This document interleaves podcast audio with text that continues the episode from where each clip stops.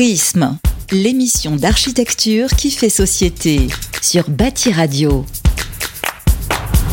Il semblerait que depuis 10 ans, la qualité des logements produits par les promoteurs immobiliers régresse. Selon plusieurs instituts, dont Qualitel et Idéal, les appartements récents manquent d'espace, de lumière, de ventilation et de finition pour un prix toujours en hausse. Les architectures standardisées peinent à s'adapter à une société qui change, télétravail, famille, monoparentale ou recomposée, étudiants, travailleurs précaires, seniors. Alors, ne sommes-nous pas en train de construire des logements déjà périmés Face à cette crainte, le rapport Girometti-Leclerc sur la qualité du logement lance des pistes pour répondre aux nouveaux besoins des habitants et retrouver le désir de vivre en ville. Mais ces propositions ne font pas l'unanimité. Pour en débattre, l'architecte François Leclerc, co-auteur de ce référentiel, Marie-Catherine Chazot, directrice du pôle architecture chez Cogedim. Bienvenue dans Prisme. Euh, au sommaire de cette émission, nous écouterons la chronique de l'architecte David Trottin. Bonjour. Bonjour. Vous allez nous parler de cinéma. Oui, ça sera la nuit du chasseur. Et notre carte blanche sera accordée à Isabelle Régnier. Bonjour. Bonjour. Journaliste d'architecture euh, au journal Le Monde, euh, vous allez nous emmener vers d'autres perspectives. Oui, en vous parlant particulièrement de l'architecture de Sophie Delay. Hum. Et enfin, les grands événements du mois nous seront présentés par Dominique Boré. Bonjour. Bonjour, dans un agenda, je suis sans voix, excusez-moi, dans un agenda totalement subjectif. Alors François Leclerc, vous êtes architecte, lauréat de plusieurs prix d'architecture et urbaniste sur des projets de, beaucoup de projets de nouveaux quartiers partout en France. Vous êtes à ce titre co-auteur du rapport que vous avez rédigé avec Laurent Girometti, euh, directeur général d'EPA-Marne EPA France.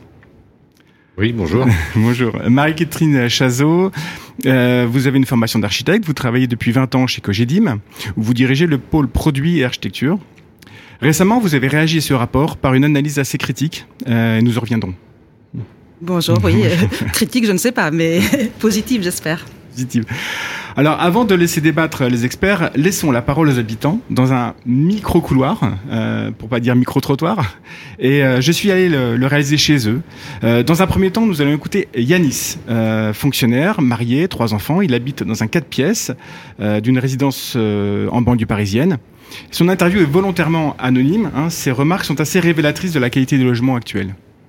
Alors, il s'agit d'un appartement euh, qui fait 83 mètres carrés. C'est un 4 pièces, donc il est composé de trois chambres et, euh, et un salon euh, cuisine. On n'est pas dans un logement qui est traversant, donc on n'a qu'une seule issue euh, plein sud et ça pose de gros soucis par rapport notamment à, la circulation de l'air. Euh, on parle souvent de bioclimatique. Là, du coup, comme c'est pas un traversant, on n'a pas cette euh, possibilité de faire aérer l'appartement. C'est une grosse fournaise en été. Et en plus, ils nous ont rajouté au niveau des balcons des espèces de grandes vitres qui font réverbération et qui accentuent encore plus la chaleur. Donc c'est vraiment invivable et irrespirable. Le souci, c'est qu'on n'a pas non plus de répit puisque toutes les fenêtres sont sur le même axe. Et en été, c'est infernal, quoi. Il y a beaucoup de circulation. Vous pouvez l'entendre. Hein. Il y a les deux roues, il y a les quatre roues. Tout le monde circule parce que c'est l'artère euh, qui relie à Paris et c'est extrêmement gênant au quotidien. Il est orienté uniquement sur cette partie-là. On peut même pas se réfugier dans d'autres chambres qui auraient accès de l'autre côté, dans la partie nord. Là, on est sur la partie sud et toute la famille est confrontée à ce bruit-là incessant du matin au soir euh, et même la nuit. Alors étant donné qu'on est au premier étage, il y a beaucoup de, densité euh, sur cet axe-là. On a des baies vitrées, même s'il y en a une qui est très large, c'est la seule qui a entre la cuisine et le salon. Donc euh, en termes de luminosité, on n'est pas dans, des conditions les plus favorables. Comme on a des longs couloirs, sur 83 mètres carrés, on doit perdre au moins, euh, au moins 7 mètres carrés qui ne sont pas optimisés. On a, alors on a une belle entrée et tout, et c'est plutôt sympa, mais on aurait préféré peut-être avoir des plus grandes chambres et moins favoriser les longs couloirs qui distribuent toutes les pièces. Et c'est le problème des, logements qui sont non traversants. Alors ce sont des, remarques qu'on peut trouver un peu euh, partout en France, je pense. Euh, François Leclerc, quelles sont vos réactions par rapport à ce témoignage? Non, mais c'est vrai que euh, j'ai commencé à, construire et à, regarder ce qui se faisait depuis les années 80 et finalement, depuis le début de ce, siècle, euh, je perçois une certaine régression. C'est-à-dire quand j'ai commencé, la notion de bon orienté qu'évoque euh, monsieur n'existait pas pour des grands appartements. Donc on, a, on est arrivé par une, une, marche en avant un peu folle pour une sorte de réduction des coûts et puis une sorte d'optimisation, comme on dit, des, des, produits, de dire on va faire des logements plus petits, on va les monorienter, on va limiter les cages d'escalier, etc. Donc ce que dit ce monsieur correspond tout à fait à l'analyse qu'on peut faire. J'aurais bien aimé savoir de quand date son appartement. Son appartement date il y a moins de 5 ans. Voilà. Marie-Catherine Chazot, qu'est-ce que vous pensez de ces, ces témoignages? Euh, oui, bah, si, si, monsieur exprime tout ça, c'est qu'il a raison. De toute façon, le client a raison. Et c'est vrai qu'il existe des appartements mono, euh, mono-orientés 4 pièces. Mais je suis pas d'accord exactement avec ce que dit euh, François Leclerc. Je pense que la qualité du logement ne cesse d'augmenter. Euh, alors, et certes, il y a, il y a quelques, cas qui, ne fonctionnent pas. Mais, depuis ces dernières années, si on regarde toutes les réglementations qui ont été mises en place, les, RT successifs qui se sont euh, succédés, les, les différents labels, le NF Habitat, le NF Logement, le HQE, la qualité du logement n'a pas cessé d'augmenter. Mais c'est surtout réglementaire à ce moment-là. Euh, réglementaire, oui, mais, mais euh, mm. l'ENF, par exemple, l'ENF s'attache à des, à, des, à des avantages qualitatifs à l'intérieur des logements et euh, pousse à, à, la qualité à l'intérieur des logements. Non, mais si, si je peux faire juste un correctif par rapport à, à l'évolution qui s'est faite, euh, jusque dans les années 80, on va dire, il y a eu une sorte de progrès permanent depuis le début du siècle dernier, pour dire, pour des questions d'hygiène, des questions sanitaires, des questions de confort évidentes, on a augmenté la qualité perçue, la qualité physique des, des, situations. Et à partir des années 70-80, il y a eu un basculement vers d'autres préoccupations qui étaient euh, bien sûr au niveau de la thermique pour éviter les, les passoires, comme on dit, et puis ensuite environnemental aujourd'hui pour dire comment faire des des, choses qui soient euh, plus vertueuses du point de vue de la, de la, consommation globale. Mais si vous voulez, il y a eu un basculement de l'intérêt. Donc vous avez absolument raison. Le logement a fait d'énormes qualités du point de vue de ses prescriptions techniques et de ses qualités, euh, euh, je répète, techniques autour de la thermique, etc. Pour le reste, c'est une forte diminution. Il ne faut pas mélanger les deux. C'est-à-dire à un moment, quand on met, on met les, les, les cuisines en fond de séjour actuellement, euh, y compris dans des trois pièces et des quatre pièces, euh, on ne peut pas dire que c'est une progression. Alors on va dire que les gens adorent euh, les cuisines à l'américaine, etc., etc., mais ils n'ont pas le choix. C'est-à-dire qu'à un moment, euh, à une certaine époque, on mettait les cuisines séparées, on mettait euh, la, le, le, séjour à côté, on pouvait les rassembler ou pas. Tout le travail de Sophie Delay dont vous avez parlé parle un peu de ça, c'est-à-dire la liberté possible pour un occupant de transformer son logement comme il entend. Et ça, je suis d'accord avec vous. La chose principale, c'est la personnalisation. Chacun doit pouvoir aménager son appartement comme il le souhaite. Pour les cuisines, je suis pas tout à fait d'accord avec vous. Euh, quand j'ai commencé ma, ma, ma, carrière chez Cogedim, je m'occupais justement de la personnalisation et je recevais les acquéreurs pour faire en sorte de créer l'appartement qui leur ressemble.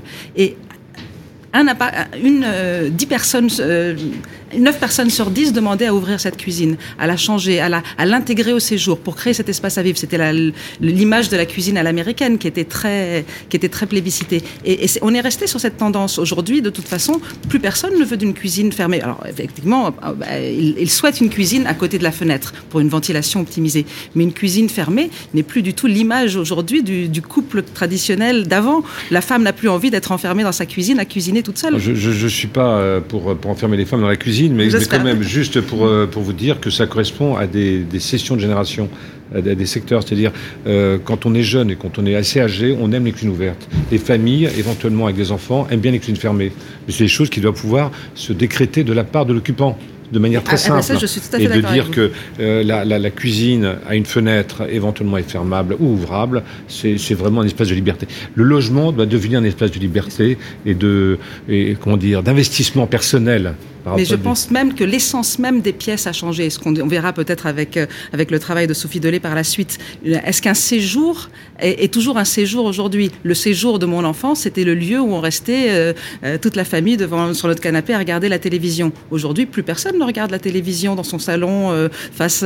Les, mes enfants regardent leur tablette dans leur chambre et le seul endroit où on se réunit en famille, c'est la cuisine. C'est l'espace de vie mais, dans je, lequel. Attendez, la, la, la, si la notion de progrès est juste là pour justifier de la réduction globale des surfaces, c'est formidable. Mais à un moment d'avoir une pièce unique qui sert et d'entrée que des, si parce que c'est le problème.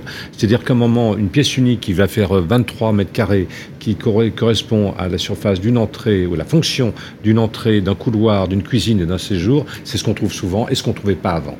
Alors, je vous propose Votre analyse est purement comptable. je vous propose d'écouter le second témoignage de Pascal. Donc, euh, c'est enseignante à la retraite, mariée, deux enfants. Elle vient d'emménager dans une toute nouvelle ZAC de banlieue. Écoutons. Alors mon appartement, c'est un appartement qui est en duplex en ce qui concerne les pièces à vivre, mais j'ai 67 euh, mètres carrés habitables et nous avons ensuite donc euh, l'accès à une loggia et un au toit qui fait 24 euh, mètres carrés. Je crois que les points forts de cet appartement sont des points qu'on va voir ressortir après la, la crise sanitaire, c'est-à-dire la possibilité d'avoir un endroit personnel dans lequel on a un petit coin de ciel bleu, un petit coin de soleil et dans lequel finalement on vit. Vous voyez, quand vous sortez ici, je donne directement sur une coursive qui est au-dessus de la rue euh, où j'habite et qui fait qu'en fait l'essentiel de mes voisins, on est euh, cinq, dessert sur cette coursive et nous nous croisons de manière intime, non pas devant l'ascenseur où tout le monde a appuyé sur le bouton, mais tout simplement sur un lieu de passage où finalement on s'arrête parce que le soleil brille encore un peu ou euh, voilà il fait pas mauvais et on papote sur sur la vie des gamins. Lorsqu'on a vu le plan de cet appartement, ce qui nous a fait tilt tout de suite, c'est que nous avions accès au toit. Effectivement, euh, on vient partager un... Je vais vous ouvrir parce que... On vient partager un, coup à boire avec, avec les copains. On plante nos salades, on a quelques tomates, etc., etc. Mais surtout, on a un, un espace extérieur. Les points positifs de l'agencement de mon appartement, c'est que euh, finalement je suis sur rue par le, point rentrant dans l'appartement, par la coursive, mais je suis sur jardin. C'est cette notion de volonté de faire en sorte que chaque appartement est un point de perspective. Et je trouve que de dire aux gens, on vous fait vivre dans un endroit où vous avez devant vous des choses qui bougent, des perspectives sur le demain et sur le quotidien, moi, est essentiel pour la construction humaine. C'est plutôt positif cette fois-ci.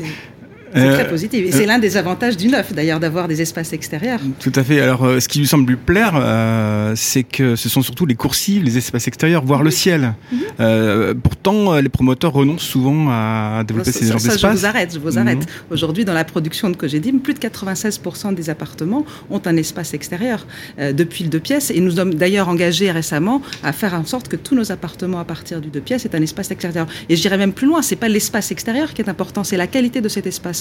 D'ailleurs, tous nos espaces font plus d'un mètre quarante de profondeur. Et en plus, pour chaque appartement, l'espace extérieur doit avoir plus de 10% de la surface de la, mmh. euh, sa, surface doit avoir 10% de la surface de l'appartement. Donc les coursives bah, les coursives. Alors, moi, ce qui m'intéresse, c'est l'usage des choses. Une coursive est un tel intérêt si, encore faut-il lui donner un, un, un, lieu d'échange, un lieu de partage avec ses voisins, bien évidemment, elle a beaucoup d'intérêt. Mmh. François Leclerc, une réaction par rapport à cette, ce témoignage plutôt positif ah, mais Je vais dire d'abord, pour, pour qu'il n'y ait pas de confusion, c'est que euh, beaucoup de la production est plutôt très bonne. Je, non, non, mais franchement, là, ce, ce, rapport, c'est vis-à-vis des excès qui sont faits. Et les excès sont comme aussi assez nombreux. Mais euh, sinon, il y, y, a entre ces deux témoignages successifs, il y a une grosse différence, c'est que dans l'un, il y avait beaucoup de bruit. C'est-à-dire, ça pose la question où est-ce qu'on construit? Parce que construire sur un truc très bruyant, etc., avec euh, une seule ouverture là, c'est un vrai, un vrai problème. Mm. Donc effectivement, dans notre, euh, dans notre rapport, on a euh, beaucoup mis en avant la relation à l'extérieur, autant du point de vue de la, la qualité, de, des apports de lumière, etc., que par rapport à la prolongation avec au-delà d'un mètre soixante pour avoir des vrais loggias sur lesquels on puisse meubler, etc. Et surtout qu'il fasse de l'ombre. Je voudrais revenir sur ce qu'a dit ce monsieur tout à l'heure, c'est dire qu'à un moment, quand on propose d'avoir plus de hauteur sous plafond et d'avoir de la traversabilité, c'est en fonction du confort d'été qui est un problème de plus en plus euh, grave, on va dire. Et là, là c'est un vrai, un vrai sujet.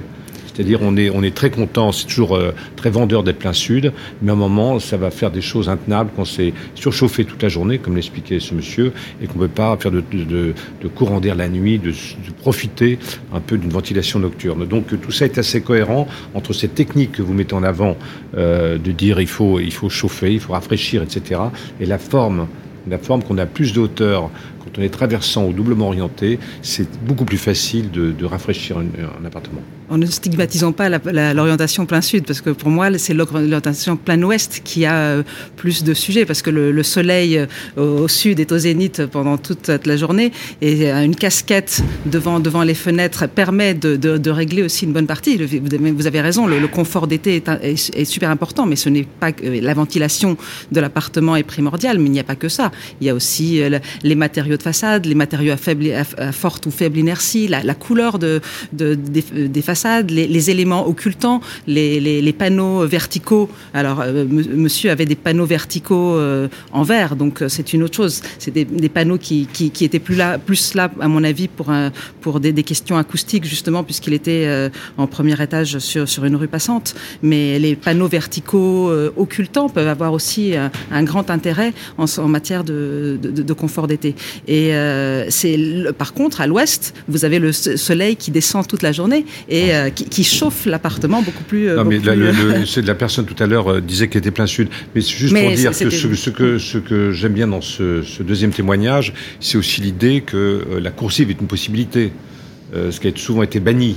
C'est-à-dire l'idée de, trouver des typologies différentes, de trouver des grandes terrasses, revenir à, ces, architectes héros des Vous années mélangez grandes terrasses et coursives. Non, il parlait des grandes terrasses et des coursives. Oui, c'est deux choses. Voilà, de dire on peut en même temps avoir des espaces extérieurs qui soient des lieux euh, collectifs et en même temps des lieux privés, euh, réinventer des, immeubles euh, étonnants par rapport à ça. je, je et, et, vous ne pensez pas qu'en multipliant les cages d'ascenseurs, on ne va pas contre ça? Parce que le fait d'avoir des cages plus petites bah, font que les gens se rencontreront moins, peut-être. Attendez, le, temps qu'on passe dans une cage d'ascenseur ou dans un palier est comme très limité. À part ça, il y a, moi je suis ravi qu'on se rencontre sur les coursives et je trouve ça très bien. La coursive permet d'être en même temps traversant et en même temps de. C'est la, le, comment dire, la, diminution des cages d'escalier, ça marche bien avec les coursives. Pour le reste, d'avoir une petite circulation intérieure comme un couloir d'hôtel avec des logements qui plaisent dessus, c'est pas très passionnant. Alors, il y a aussi une question sur l'épaisseur du bâtiment, euh, mhm. puisque là, il parlait d'appartements traversants. Mhm. Euh, visiblement, ça permet de réduire euh, la circulation à l'intérieur et surtout, ça permet d'avoir plus d'échanges entre une façade sud, une façade euh, nord, où il y a mhm. est et ouest, donc de varier un peu les expositions. on, on, est dans, dans, votre rapport, François Leclerc, vous dites que hum, vous préconisez des immeubles plutôt fins, 12 mètres d'épaisseur, qui permettraient de faire des appartements traversants et d'éclairer toutes les pièces. Est-ce que c'est la condition sine qua non pour avoir une bonne qualité de logement? Non, non, non, je n'impose pas l'épaisseur de 12 mètres. J'ai montré dans, ce rapport euh, qu'on est passé dans la fabrication de la ville, dans le dimensionnement de la ville, euh, d'une épaisseur de 12 à 15 pour calculer les mètres carrés d'un quartier. 15, euh, on a du mal à faire du traversant. 12, c'était la norme des années 70 pour, pour faire ça. Mais à part ça, la traversabilité, elle peut se faire de, tas de manières. L'augmentation avec des plots, des tours, des, des systèmes complexes, des formes un peu plus riches qu'une barre de 12 ou une barre de 15. La barre n'est pas euh, l'avenir de l'architecture euh, obligatoirement. Certes, mais quand vous parlez de trois pièces de 62 mètres carrés, euh, on ne peut pas avoir un trois pièces de 62 mètres carrés traversant si on a une trame qui n'est pas de 12.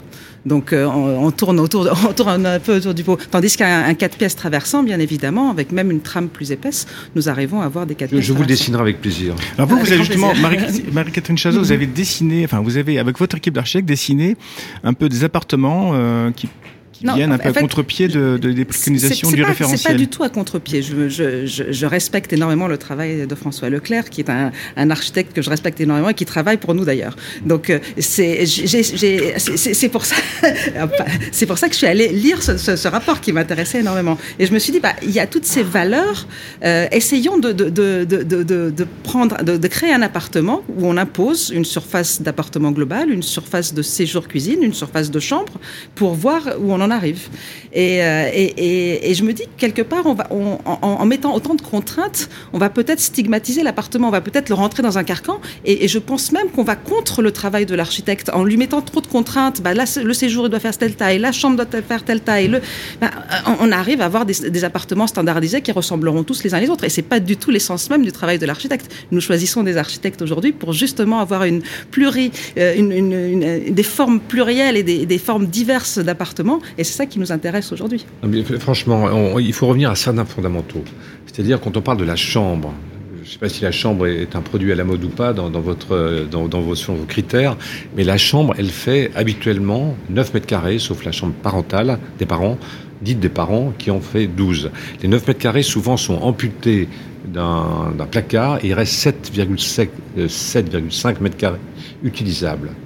C'est très très petit et vu la position de la fenêtre, euh, des, prises de courant du radiateur, il y a une seule manière de se meubler, avec un petit lit, avec un petit bureau, et il n'y a aucun espace de liberté là encore. C'est-à-dire euh, cette notion de confinement finalement, ça nous a aussi appris que, le vivre seul est important. C'est-à-dire on peut être un, môme de, 15 ans ou de 16 ans, d'être chez ses parents et de pas être confronté forcément euh, à ce fameux séjour de pièces à vivre à des parents qu'on n'est pas obligé d'aimer en permanence. Donc euh, se réfugier dans sa chambre, il faut que cette chambre, ça correspond à un abri vivable, quoi. Euh, dans lequel on peut installer un lien un peu plus grand, dans lequel on peut travailler, on peut recevoir un copain, je sais pas quoi. Donc nous, c'est pas énorme. On dit qu'il faut passer à 10,5 mètres carrés. C'est pas ça qui va, qui va mettre par terre. Vous dites qu'il faut 12 mètres carrés moyens. Non, non, non, non, non, non, non, je vous, vous relisez le rapport. C'est-à-dire de dire que une fois qu'on extrait le placard, il reste réellement 2 mètres carrés dans lequel on arrive à faire des choses. On n'est pas des extrémistes là-dedans. On dit juste, on va, on élève un peu le niveau. De la manière, c'est ce qui m'intéresse plus que les surfaces de balle, sont les pièces à vivre. Donc bien sûr la chambre et aussi le couple, c'est séjour cuisine. Moi, ce que j'essaie de vous expliquer, c'est que c'est pas que la taille qui fait la qualité d'un appartement. Vous prenez une chambre, qu'elle fasse 12, qu'elle fasse 11, que ce que vous voulez, vous mettez des portes, des fenêtres de tous les côtés, vous n'arrivez pas à mettre un lit. Peut-être qu'une chambre de 9 mètres carrés, bien proportionnée, avec, avec les fenêtres et les portes du bon, de bon côté, permettront d'avoir un espace à vivre plus agréable, plus grande, qui, qui sera moins bien non, non, non, non, c'est beaucoup plus facile quand c'est à peine un peu plus grand. Hein. par rapport à la taille, justement, euh, François Leclerc, par rapport à la taille des appartements, est-ce que euh, un appartement euh, grand, c'est forcément la solution à tout? Par exemple, je prends un couple avec bébé qui qui veulent un appartement près de leur emploi, qui peuvent pas forcément se le payer. un appartement de moins de 55 mètres carrés, ça leur ça leur conviendrait bien s'il est bien agencé au moins ils pourraient se le payer ou ils pourraient le louer. Est-ce qu'il n'y aurait pas aussi un intérêt à avoir des petits appartements bien conçus, compacts? Ben, Ils existent sur le marché. Finalement, on en a produit énormément, donc ils, existent. Voilà, c'est-à-dire que euh, il ne s'agit pas de, tout casser, de tout remplacer par, de nouvelles normes. C'est-à-dire il y a, un stock considérable euh, qui existe avec ces petits appartements. Et je, je comprends de toute façon, le petit appartement, c'est une sorte de fantasme que je comprends tout à fait, parce que c'est l'idée de la ville idéale. Mais il n'y a pas de Non, c'est l'idée de la ville idéale, c'est-à-dire que euh, on, enfin, on est tous venus plus ou moins de province. On a, on a atterri à Paris, on était prêt à tout, de vivre dans un petit appartement parce que la terrasse qu'on n'avait pas, c'était la terrasse du café, parce que le, le jardin, c'était le square, etc. Donc le, le, petit appartement était un lieu de passage, un lieu merveilleux, une sorte de, d'abri temporaire dans, le dans lequel on faisait que passer. Mais la ville idéale, elle a un peu disparu. Elle a fréquemment disparu. Alors, avant de continuer, je vous propose d'écouter la chronique de David Trottin, euh, qui va nous emmener sur un débat. Bon, eh bien moi je vais, relancer le débat, hein, puisque la chronique c'est un autre prisme pour relancer les choses. Donc moi quand je pense à, l'habitat et au logement collectif, collectif, on va parler aujourd'hui. Il y aura une autre émission, je pense, sur le logement individuel, parce que ça, c'est super, c'est super important à, ne, pas, oublier. Je dis donc, quand je pense au logement collectif, moi, je revois la scène d'un vieux film de Charles Laughton qui s'appelle La Nuit du Chasseur. Alors, je sais pas si vous connaissez La Nuit du Chasseur, Robert Mitchum, voilà, je, je vois que tu connais. Vous connaissez. Euh, le personnage principal, c'est le héros maléfique dans ce film. Il évoque la lutte entre le bien et le mal en faisant lutter ses mains, sur ses phalanges, sont tatouées sur une de ses mains love et sur l'autre de ses mains, de l'autre main hate. Et donc on voit comme ça une mise en scène où les doigts doivent être tatoués et vont se s'enlacer et on se demande qui au final va gagner entre l'amour ou la haine. Il me semble que le logement est pris dans une lutte semblable, celle entre le bien et le mal, une lutte entre la réalité du marché et l'utopie. Dans la première main, il y aurait le logement comme produit qui fait la ville en répondant à l'impérieux besoin de toujours plus de logements, c'est ce qu'on a dit. Et donc, il y a un marché très concurrentiel. L'investissement immobilier, c'est plus ou moins 20% du PIB. Et le logement, c'est de la construction. Donc, c'est des enjeux environnementaux touchy en cette période. Donc, la production de logements doit être régulée, contrôlée par toujours plus de lois, normes, règles, règles de financement. Ça, les gouvernements n'en sont pas avares. Hein. Euh, à croire que si pour les architectes avoir le prix de cœur est un Graal, pour un ministre du Logement, le Graal, c'est une gentille loi qui porte son nom et rajoute une couche de contraintes sur un tas de règles. Du coup, chacun pense qu'une règle de plus va tuer la marge de création ou de recette. il faut dire que beaucoup de monde vit sur la bête dans le monde euh, et que tout le monde veut sa part du marché. Alors c'est le produit que l'on optimise ou que l'on sert pour euh, essayer de d'avoir des prestations et avec ces prestations. Et les surfaces qui de la même manière suivent les minima des normes. Donc le quand on voit le résultat c'est ce dont vous parliez le, le basique est basique et euh, le luxe lui ne parie pas tant sur les qualités spatiales pour concurrencer le bon vieux haussmanien mais plutôt sur une sorte de combo parking ascenseur loggia euh, cuisine à l'américaine climatisation aujourd'hui, même si euh, on, se pose des questions, et, quand même une structure bois, parce qu'on veut quand même euh, avoir une vertu quand on, quand on peut le faire. Les logements actuels sont-ils mieux que ceux produits il y a 10 ans 50 ans 100 ans? Je vous vois réfléchir Pas sûr En tout cas, tout se ressemble, au centimètre carré près. Et ça, euh, de, de, Roubaix à Montpellier, si on peut dire. Donc, comme c'est un produit de première nécessité, le logement est devenu générique. T3, T2, T4, T5, chacun s'y conforme, les maîtres d'ouvrage, les architectes et les habitants. Et là-dedans, moi, je me pose une question que vous vous posez aussi, c'est il est où le plaisir d'habiter? Alors on peut se demander si c'est un luxe, si c'est quelque chose qui est à part, si c'est trop personnel pour être proposé, si c'est à Ikea de, se charger de cette part de la, de la réalité du logement, ou si c'est seulement le quartier qui le procure, euh, comme vous disiez, euh, sur la, la, la, question de la, de la surface et du rapport, et du, rapport aux fonctions qu'on trouve à la ville. Bon, pas sûr qu'avec le confinement, et on a vu ce qu'on a vu dernièrement, on ne soit pas à la limite de l'exercice et qu'il faille pas peut-être tirer parti de cette situation pour euh, repenser les choses. Donc je reviens à mon film avec ma lutte entre le bien et le mal et euh, donc de l'autre côté, dans l'autre main, et qu'est-ce qu'il y aurait? Il y aurait le logement comme matière théorique au cœur de l'architecture et de son enseignement. Habiter est une philosophie. Les typologies spatiales, les modes constructifs ou opératoires induisent des usages et des modes de vie. C'est un vrai laboratoire à idées, avec du bon comme du bizarre, un corpus de recherche qui ressemble un peu à un Kama Sutra, mais qui invite à repenser la question. Sans hiérarchie. On revient au basique. Le grand logement égale un beau logement. Mais aussi, on peut parler du logement vertical, du logement co-living, du logement sans porte, du logement traversant, bien sûr, le logement villa, et ces immeubles villa, la spatialisation des fonctions dans le logement, le home plan, qui est pourtant un, concept ancien cher à Adolf Loos, est toujours vaillant dans l'enseignement. Il, il est même pas trop facile à rendre handicapable, mais il est toujours présent. Le logement à double entrée, qui permet d'être partageable. Le plan neutre, on va en reparler euh, plein de fois, je pense aujourd'hui. Euh, le logement et sa pièce en plus, le logement sans couloir, le logement avec une seule fenêtre, mais peut-être une grande fenêtre, le logement mur habité, avec ce, cette histoire de logement et d'espace servi, d'espace servant, le logement évolutif, c'est quelque chose dont on, a déjà parlé, le logement à finir, c'est aussi une vraie question, est-ce qu'on livre quelque chose de complètement abouti ou c'est l'acquéreur qui va pouvoir le, transformer, le fameux logement compact, le logement avec fonction mutualisée. Pour mémoire, euh, avoir une machine à laver perso quand le mètre carré coûte 10 000 euros, ça fait à peu près 3600 euros de plus qu'on rajoute au prix de la machine. Donc au prix d'Arty, euh, il y a une incidence pas neutre. Euh, le logement post-Covid, pose toutes ces questions d'alcôve, d'endroits pour télé plein de trucs à l'intérieur. Voilà. On va pas oublier les prolongements extérieurs, mais là c'est une autre histoire. Tellement de possibles sont possibles. Et la ventilation naturelle, le logement bioclimatique, le mur trombe, les logements qui aussi parle de matière, parce que habiter dans un logement en terre, en pierre, en brique, en béton, c'est pas pareil. Et on peut même euh, reconvoquer la figure tutélaire de Hans Walter Müller et le gonflable. Voilà. Donc euh, à cette liste ouverte que le temps réduit cette chronique euh, me limite, on peut imaginer des mixtes et différents thèmes à adjoindre. Et en plus, il y a tout ce qui est ingénierie foncière et financière qui, pour réduire le coût d'investissement, peut proposer des démembrements entre foncier et bâti pour sortir de cette spirale que vous évoquiez, du T3 pour parent 1 plus parent 2 plus bébé égale 57 mètres carrés et en gros 300 mois de crédit à rembourser. Pourtant, ces recherches sont très peu valorisées. Le logement serait-il un domaine où la recherche n'est pas utilisée pour améliorer la production Ça, je trouve que c'est une question qu'on peut se poser.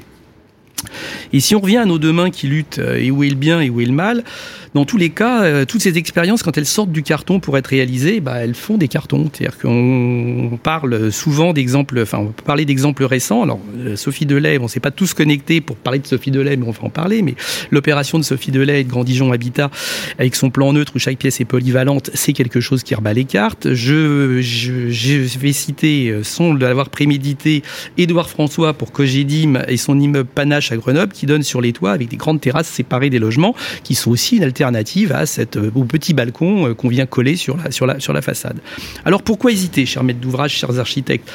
Osez vous donner la main pour faire une conclusion à cette, cette, à cette, à cette, chronique. Travaillons sur des, problématiques et des thèmes nouveaux, des typologies et réinventons le plaisir d'habiter. Voilà. J'aime bien conclure sur une, sur une citation de Repeat, ça marche toujours. Donc il y en a une très belle, c'est Mets ta main dans la mienne et que ce soit le gage d'un heureux hymen.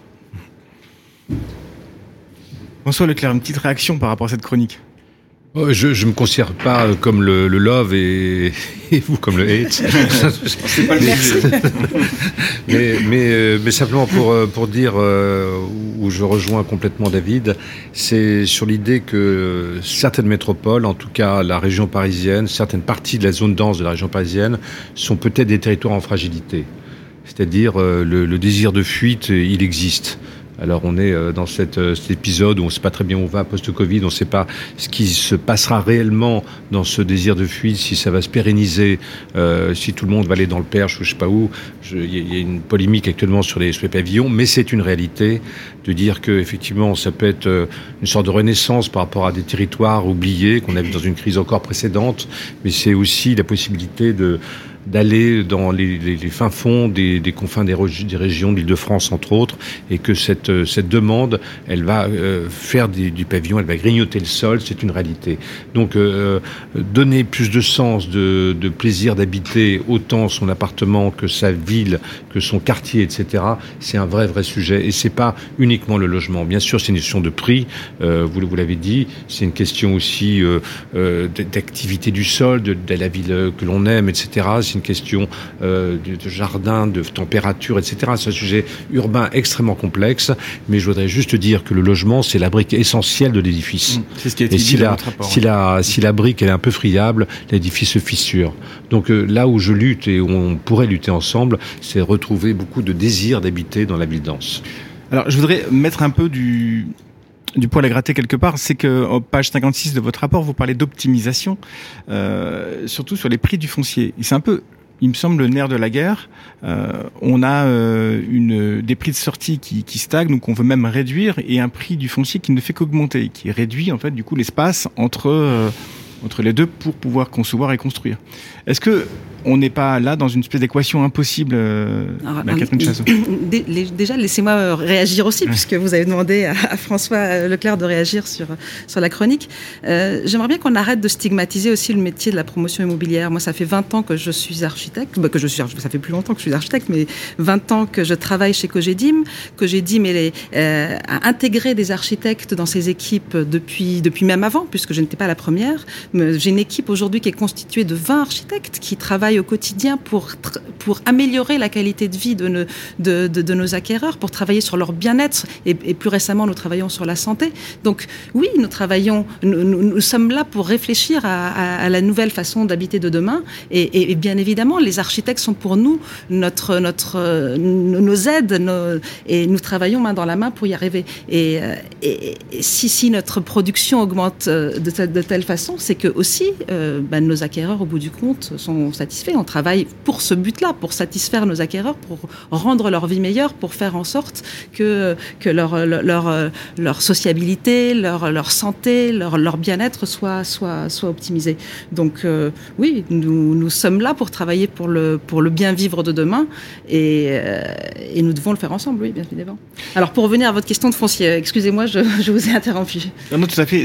Euh, le problème, c'est un peu aussi le, foncier, puisque le prix du foncier, il y a une espèce de compétition des promoteurs pour euh, pour avoir des terrains qui fait augmenter la charge foncière et avec un prix de sortie qui lui toujours au même niveau, voire même qu'on essaie de faire baisser. Euh, et on a, on a une espèce de, de compression de, de, cet espace pour construire, pour créer, pour euh, c'est pas qu'il y a une compétition. D'abord, d'abord, le terrain est de plus en plus difficile à trouver. Euh, donc, euh, est-ce qu'il ne faudrait pas peut-être caper le prix de sortie alors? Parce que le prix d'entrée, malheureusement, euh, nous sommes dans un état euh, de, de, de, droit où chacun peut, peut, peut, vendre son terrain au prix qu'il le souhaite. Mais euh, oui, le, le, les terrains sont de plus en plus rares et euh, ça va être difficile de, de construire. Mais c'est là que nous devons travailler ensemble aussi pour pour, trouver plus de terrain et pour travailler différemment, avec plus, plus euh, euh, d'immeubles à réhabiliter, plus d'autres façons de, construire peut-être. François Leclerc, vous parlez dans votre référentiel d'une optimisation, en tout cas de faire euh, participer à, cette recherche de terrain les, sociétés publiques, euh, les établissements, publics fonciers ou les, communes. Est-ce que c'est une piste pour euh, éviter justement cette spéculation euh, foncière? Mais c'est vrai qu'il y a un énorme problème foncier et il y a une sorte de malthusianisme municipal actuellement qui fait que la, la volonté de, de, de construire est, est, pas très forte actuellement. Le maire qui bâtit, qui est le maire qui, qui battu, enfin c'est un truc, euh, c'est un, une chose qui est assez euh, assez marquée dans les esprits. Euh, en tout état de cause, on parle de construction neuve, mais il n'y a pas que ça, quoi. C'est-à-dire le vrai sujet, c'est de savoir comment la transformation va se faire, la transformation des, bâtiments existants. Euh, L'idée, c'est de, dans notre rapport, c'est d'imaginer qu'il faut le plus possible construire dans la transformabilité. Et donc la transformabilité elle s'opère aussi par rapport à ce qui s'est construit préalablement pas toujours très facilement. Mais le, le, le, bureau qui est une valeur un peu en baisse actuellement est un foncier disponible de transformabilité pour fabriquer du logement. C'est vrai qu'il faut explorer plein de pistes pour dire puisqu'il y a le, le, foncier de moins en moins disponible allons explorer ailleurs. Mais c'est pas parce qu'il y a ces difficultés ces difficultés de terrain qu'il faut faire une régression permanente que, que je que je dont je parlais tout à l'heure. Emmanuel Donc, Vargon parlait quand même de construire 250 000 logements sociaux et quasiment le double logements privés. Euh, on n'en est qu'à 80 000, 90 000 sur l'année. Oui, mais, mais, vous avez raison. Moi, j'ai l'impression que la, la, la, la l'impression que presque on parle dans le vide, puisqu'on n'arrive pas à construire du logement. Non, mais que la, que la grande recherche actuellement, c'est la, conviction des maires, c'est euh, le, le, fait de, de, trouver du foncier euh, sur les centres commerciaux qui servent de moins en moins, d'inventer une nouvelle manière de construire et de réhabiliter et de considérer que on, est, on brise cette, ce système toujours du terrain euh, dans lequel on va euh, piquer sur euh, l'extension de la ville, on n'en plus finir. Quoi. Donc c'est un, un vrai gros sujet. Le vrai gros sujet, Bien il sûr. est là, si vous voulez. Emmanuel Vargon parle aussi d'intensité urbaine et j'aime beaucoup ce, cette façon de voir les choses. On ne parle pas de densité, mais d'intensité. Dans, le terme intensité, il y a une dynamique et, euh, la ville est dans cette dynamique. Nous allons encore toujours plus loin et c'est pas c'est pour mieux vivre. Il y aura peut-être plus de choses dans les villes, mais il y aura cette volonté de faire vivre ensemble les gens dans cette ville qui sera de plus en plus euh, euh, ouverte sur les uns sur les autres. Donc cette intensité pour moi est un est un vrai plus, une vraie dynamique euh, qui, qui nous pousse à aller de l'avant. Alors, pour rester sur Emmanuel Vargon, puisqu'on en parle, euh, ce qu'elle propose de faire, c'est de s'appuyer sur votre rapport pour créer une espèce de nouveau Pinel euh, qui permettrait de, de défiscaliser pour euh, appliquer euh, ce que vous avez euh, élaboré pour améliorer la qualité des logements. Est-ce que vous pensez, en tant que promoteur, que c'est intéressant d'avoir cet encouragement fiscal ou est-ce que c'est une autre D'abord, vous savez, quand on crée un logement, on ne le crée pas pour, un, pour du Pinel ou autre chose. Nous, on crée des logements pour des habitants et on ne sait pas au moment où on va créer notre immeuble si ça sera vendu à des investisseurs, ça sera vendu à des, à, en accession euh, ou ça sera peut-être un immeuble social au bout du compte où on le vendra en bloc. Euh, on, crée des logements parce qu'on crée des logements pour des gens. Donc, euh, le, sujet de, la finalité de la chose est pour moi secondaire quand on parle de qualité du logement. Donc pour vous, le, le, ce nouveau Pinel euh, vertueux n'a pas beaucoup d'influence sur la qualité des logements D'abord, on a le fait d'avoir des surfaces. Est-ce que, est-ce que ça rend un appartement plus vertueux le fait de lui caper sa surface? Ça, c'est le débat reste ouvert. Non, mais en tout état de cause, le, le, le Pinel, c'est un levier important puisque ça correspond en projection à une part très importante de, de vente. On ne sait pas effectivement a priori si c'est Pinel euh, ou pas Pinel. Enfin, pour l'instant, on joue sur le thème du pénalisable. C'est des termes un peu idiots. Oui. Mais, mais, de dire, effectivement, ça, ça correspond euh, à, à, plus de 50% de la production des logements libres. Donc, euh, c'est ce, ce levier-là qui nous semble important. Et l'État fait un effort en, en, en donnant de l'argent par une défiscalisation, finalement. Mm -hmm. Donc, de dire que c'est donnant-donnant, c'est pas complètement idiot. Surtout que les, les, les demandes que l'on fait ne sont pas extravagantes. Je sais qu'on considère qu'il y a souvent une espèce de millefeuille administratif ou un millefeuille de demande qui est très important, mais euh, voilà, donc de dire que le Pinel, euh, il y a, y a l'État qui s'y mêle, parce que en plus de ça, souvent c'est euh, un système de vente. Euh, je dis pas partout, hein, je, je, faut bien tempérer ce que je dis. C'est pas partout, mais souvent il y a des ventes Pinel à des investisseurs privés qui sont euh, un peu limites. C'est-à-dire, il y, y a cette phrase que j'ai déjà entendue, c'est pas pour habiter, c'est pour louer. C'est-à-dire, à un moment, c'est un investisseur privé qui va acheter quelque chose de très lointain où il voit même pas où c'est, il achète ça sur un, sur un bout de papier comme ça. Donc, à ce moment-là, c'est juste pour dire il y a des excès qui sont faits. Il y a des excès, il y a, il y a un mode de fiscalisation euh, qui doit être un peu contrôlé. C'est ça qui me semble intéressant. Le locataire est un habitant comme un autre. Mais, euh, non, mais le, le locataire, le locataire, il loue après coup il est, il est obligé d'habiter là, il n'a pas tellement de choix. Mais le Pinel, il a ça d'intéressant, c'est qu'il propose des produits locatifs. Mais vous savez finalement. que le Pinel, c'est plutôt les petits appartements qui vont oui, oui, c'est les, Pinel les, et pas les les petits. trois pièces traversantes, Voilà. les quatre Il y a des deux pièces et des trois pièces. Mm. Mais, mais ça veut dire qu'il y a, il y a une, une augmentation de cette offre par rapport à des locataires finaux qui ne sont pas du tout prescripteurs. Alors chaque mois, nous invitons un ou une journaliste à participer à notre sujet. Aujourd'hui, carte blanche à Isabelle Régnier, journaliste à la rubrique architecture au journal Le Monde.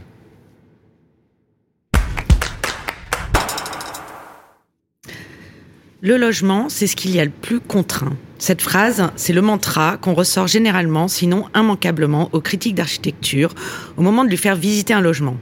C'est imparable pour se dédouaner de la pauvreté de ce qu'on est sur le point de vous faire découvrir, pour justifier ces injustifiables boîtes à chaussures qui font office de chambre, cet évier collé dans un coin du salon qui fait office de cuisine, ces fenêtres format timbre-poste, ce lino triste comme un lendemain de fête.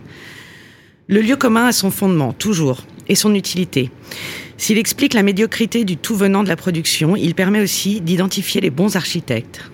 Le bon architecte n'est pas celui qui s'affranchit de la contrainte, c'est celui qui arrive à en faire quelque chose d'intéressant, voire de nouveau.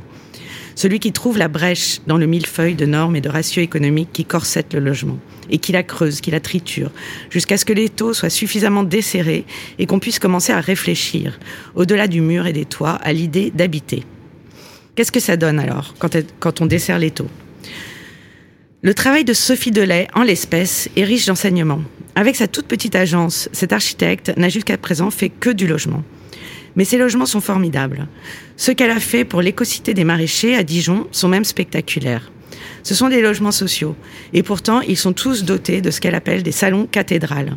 Des salons à double hauteur, parés de grandes baies vitrées, qui donnent aux habitats une luxueuse sensation de lumière et d'espace. Comment a-t-elle euh, imposé cette folie? En s'appuyant sur une contrainte spécifique à cette écocité et en faisant preuve d'un peu de malice. Dans cette ZAC, les architectes étaient tenus de sanctuariser une partie de la parcelle au motif qu'on pourrait un jour vouloir la densifier. Dans la plupart des lots, l'injonction s'est traduite par des jardins privatifs rikiki qui donnent au quartier des airs de cauchemar suburbain à la Truman Show. Sophie Delay, elle, a pris une autre option. Elle a dispersé l'espace transformable à l'intérieur des appartements. Son idée, c'était de dire que la double hauteur des salons contient virtuellement une pièce supplémentaire, installée en plancher au milieu, et hop, le tour est joué, la cellule est dédoublée. Et elle a misé sur les qualités de son architecture pour tuer dans l'œuf les velléités de transformation de ces logements. Sophie Delay est une militante. Elle se bat contre ces préjugés tenaces qui voudraient que le logement social soit nécessairement laid. Elle se bat contre la dynamique de cloisonnement qui est à l'œuvre partout aujourd'hui. Chez elle, l'intime et le collectif se fondent dans une douce continuité par gradations successives. Quand elle pense logement, elle pense habiter. Dès lors que les familles ont changé, que les modes de vie ont changé, que le travail a changé, elle considère que le logement aussi doit changer et elle y travaille. Elle a même fabriqué un prototype. La résidence pour Grand Dijon Habitat, qui lui a valu en 2019 l'écart d'argent dans la catégorie Habitat, celle-là même dont David Trottin nous a parlé tout à l'heure dans sa chronique. Plutôt que de prendre le logement comme unité, comment on case tant de T2, de T3, de T4 dans un volume ou une surface donnée, elle a imaginé pour ce projet une méthode de travail alternative qui soit centrée sur la pièce. Une pièce standard de 13 mètres carrés, sans fonction assignée, qu'on peut démultiplier, agencer et réagencer de mille manières. Ça donne beaucoup de liberté pour construire et beaucoup d'options pour habiter. Les 40 logements se déclinent en 18 compositions différentes. Les appartements sont comme des petites marguerites, des, corolles de pièces, avec toujours une pièce extérieure, articulées autour d'un module central. Il y a quelque chose d'un peu bizarre, c'est vrai, dans cette pièce centrale qui ne reçoit de la lumière qu'en second jour. Mais ces grandes loggias, ces pièces réassignables au gré des évolutions de la vie, ultra bien conçues qui plus est, avec des murs épais qui abritent de formidables espaces de rangement, des grandes fenêtres qui laissent la lumière s'engouffrer généreusement, tout cela crée du possible et donc de la joie. N'est-ce pas là ce qu'on demande à un prototype, d'ouvrir des horizons et de montrer la voie? Merci Isabelle Régnier. Euh, très belle euh, perspective sur euh, d'autres manières de concevoir des logements. François Leclerc, une réaction par rapport à ça?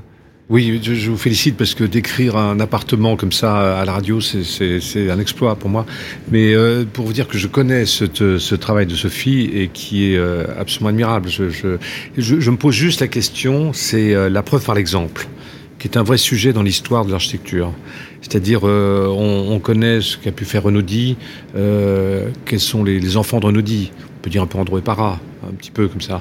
Euh, on, on, connaît le travail de, de Nouvelle à Nemosus, euh, celui de la Coton Vassal ensuite à Bâle avec avec Nouvelle aussi. Mais en quoi ces volontés originales et originelles de dire faisons mieux, faisons plus grand, faisons plus beau, ont donné de la suite? Donc euh, je suis très admiratif du travail de Sophie, je suis très admiratif d'autres travaux, mais je me pose toujours la question de la possibilité de démultiplier ce travail qui soit...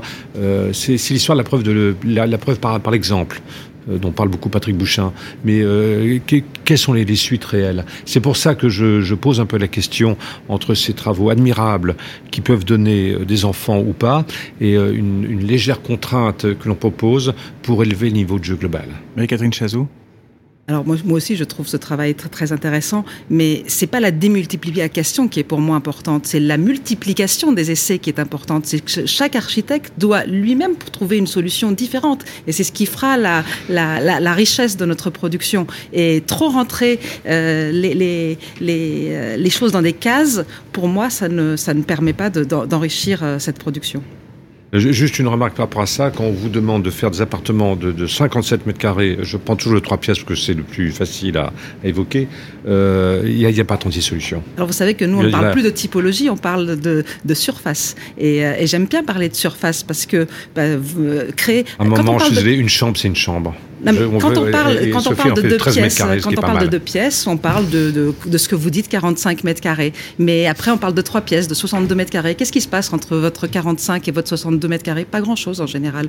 Donc c'est pour ça que pour moi, ce qui est important, c'est de parler de surface. Ben, on va créer des 55 mètres carrés, on va créer des 56, on va créer des 70, qui sont aussi des, des appartements très intéressants pour d'autres raisons, parce qu'ils sont, ils sont peut-être évolutifs, ils sont, ils sont, ils, ils sont différenciants. Non, mais euh... je, je, vous l'ai dit tout à l'heure, euh, revenons aux fondamentaux une chambre. Voilà, on réfléchit à une chambre. On réfléchit éventuellement où est-ce qu'on est qu fait à manger avec des Vous restez dans une structure va, de. On n'est de... pas dans des, des, concepts flous de quand, surface, quand etc. Au moment où on revient, où, où, où est-ce que je dors on, Où est-ce que je travaille Où est-ce que je télétravaille Dans ma chambre. Quand on lit le rapport de l'INSEE, le nombre d'habitants par logement baisse considérablement. Alors effectivement, si vous parlez d'une structure familiale avec enfants, mais il n'y a pas que ça. Il y a beaucoup de familles monoparentales aujourd'hui. Il y a beaucoup de, de gens qui s'habitent seuls dans leur logement. Donc oui, la chambre est importante dans une structure avec enfants, mais la chambre peut être aussi un bureau, peut être aussi un un, un, un dressing, peut-être aussi utilisé comme une salle, une salle de jeu, euh, une, une, chambre, peut avoir multi-usage. Donc je pense que euh, c'est là, là ce qui est important, c'est que chacun puisse adapter ses espaces à son mode de vie, à sa façon de vivre, à sa façon de voir les choses.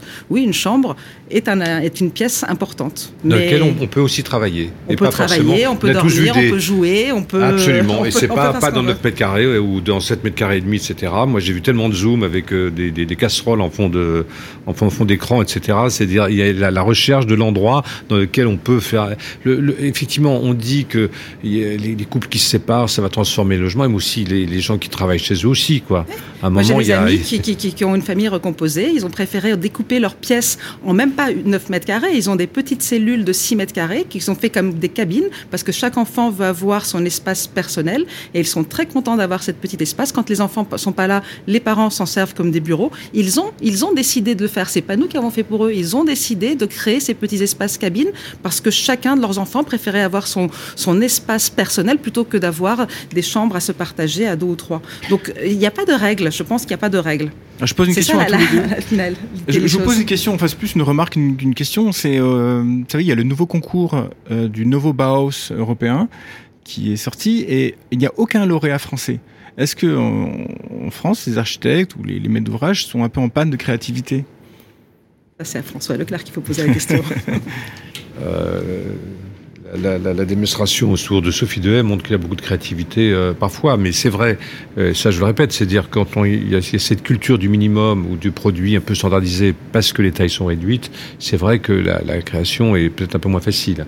Euh, on a fait un comparatif toujours dans ce, dans ce référentiel avec les six pays voisins, et c'est vrai qu'en France, on est plus petit que tous nos voisins. On est plus petit, plus bas, etc. C'est-à-dire, vous voyez, en, en Belgique, par exemple, euh, dans la région de Bruxelles, euh, séjour cuisine, ça ça fait toujours 28 mètres carrés minimum, quoi. Vous voyez, on est, on est, on est dans, une, dans, dans des, des qualités de dimension euh, dans les pays à côté qui permettent plus de créativité. Je suis désolé, mais la, la dimension permet des choses. Permet éventuellement, Parlez de éventuellement 28 d'inventer. mètres carrés pour quel type de surface, pour quel type d'appartement? Vous parlez d'un studio, je- vous parlez d'un 5 pièces? Non, non, je parlais des 28 mètres carrés, couple séjour cuisine, par Oui, rapport aux mais trois pour- pièces, quelles sont de gravité. Mais ça, c'est des demandes, et c'est pareil en Suisse, c'est pareil en Italie, etc. Les chambres sont plus, plus grandes. Pourquoi la France est spécifique là-dessus? Pourquoi le côté minimum, on ne répond pas tellement à votre question. Mais, mais euh, c'est vrai que ce côté réduction, euh, ou euh, un peu cette culture du, du logement minimum, je dis pas qu'il n'est pas partout, hein, mais qui est fréquente, euh, ça, ça, ça ne pousse pas la créativité.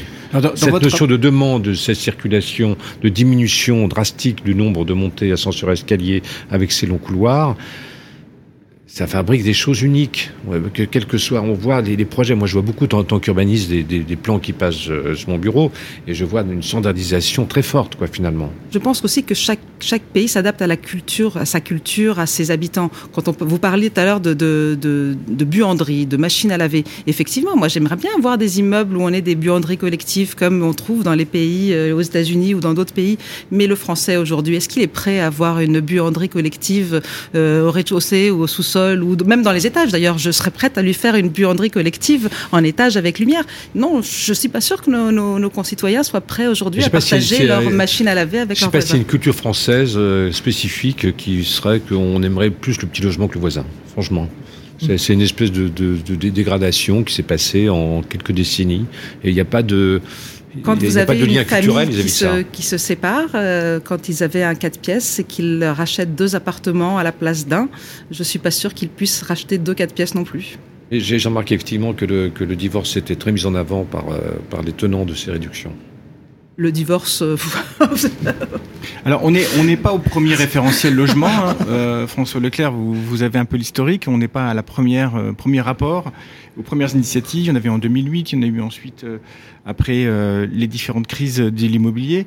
Euh, quelle certitude avons-nous pour que cela débouche sur du concret? Ah, alors effectivement, j'ai l'appui des rapports.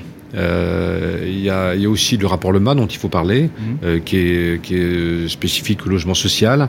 Et euh, Emmanuel Vargon l'a annoncé très récemment avec Rosine Bachelot sur le fait qu'une expérimentation serait faite sur plusieurs opérations dans les temps à venir. Ça, c'est plutôt très bien. Le système est lancé. Là, j'ai l'impression que notre rapport, il, est, il est très précis par rapport à certains points. Il ne fait pas de logistique, comme on dit, c'est-à-dire qu'il ne tire pas à tout à tout va. Donc ce sont des points précis et en plus ça, on a donné des leviers. Et les leviers, finalement, il y a euh, cette, euh, cette conjonction Pinel qui est intéressante, mais qui est à conjuguer avec euh, tout ce qui se passe actuellement avec les chartes de promoteurs on appelle des chartes de qualité. C'est-à-dire toutes les villes se penchent sur le sujet.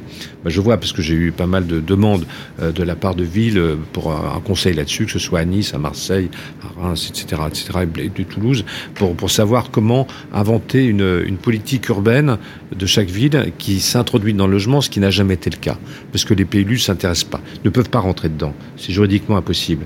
Donc euh, il y, a, y a le levier Pinel, il y a le levier, j'allais dire plus, plus Pinel qui est très jacobin, le plus girondin qui va s'occuper euh, des villes par rapport à leurs spécificités euh, culturelles, climatiques, euh, sociales, etc., ou patrimoniales.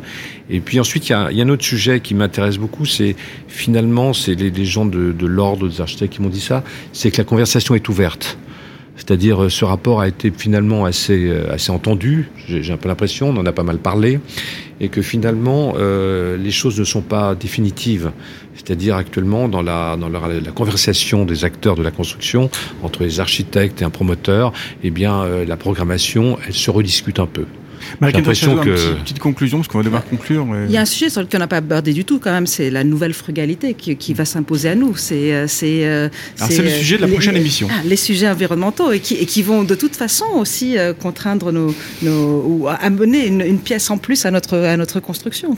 Construire plus plus étroit bah, engendre une, une utilisation de béton supplémentaire, donc une dépense de, de une, une, dépense de CO2 supplémentaire. Voilà. Donc c'est des sujets qui, qui, qui ne peuvent pas ne pas être pris en compte dans un débat comme le nôtre. Alors on va devoir conclure. Euh, c'est l'heure de l'agenda de Dominique Boré. Euh, vous allez nous parler des événements à ne pas rater ce mois-ci.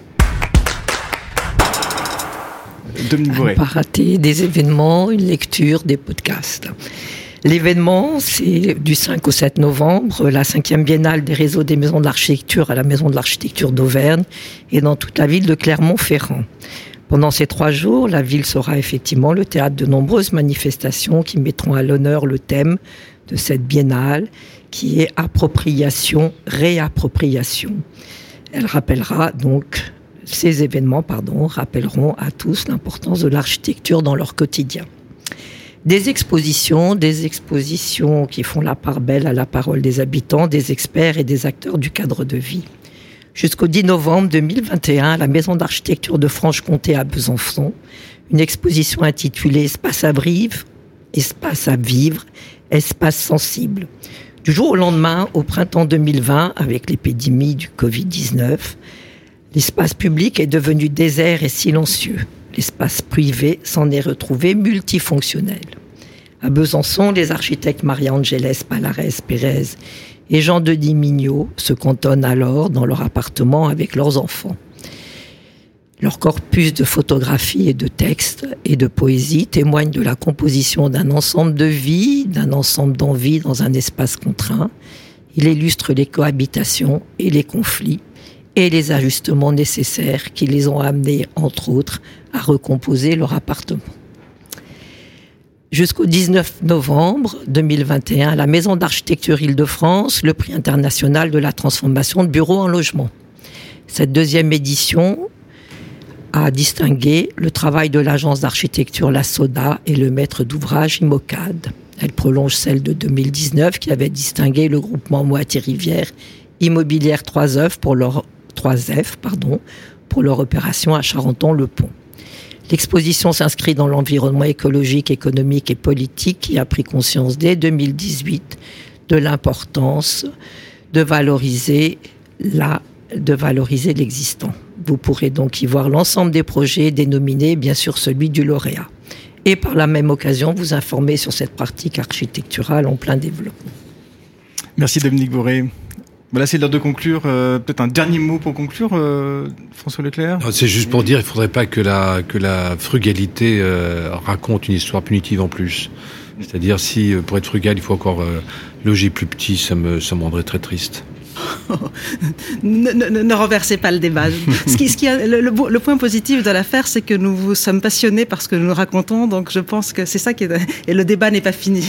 Voilà, bah merci, merci à toutes et à tous euh, d'avoir écouté cette première de Prisme.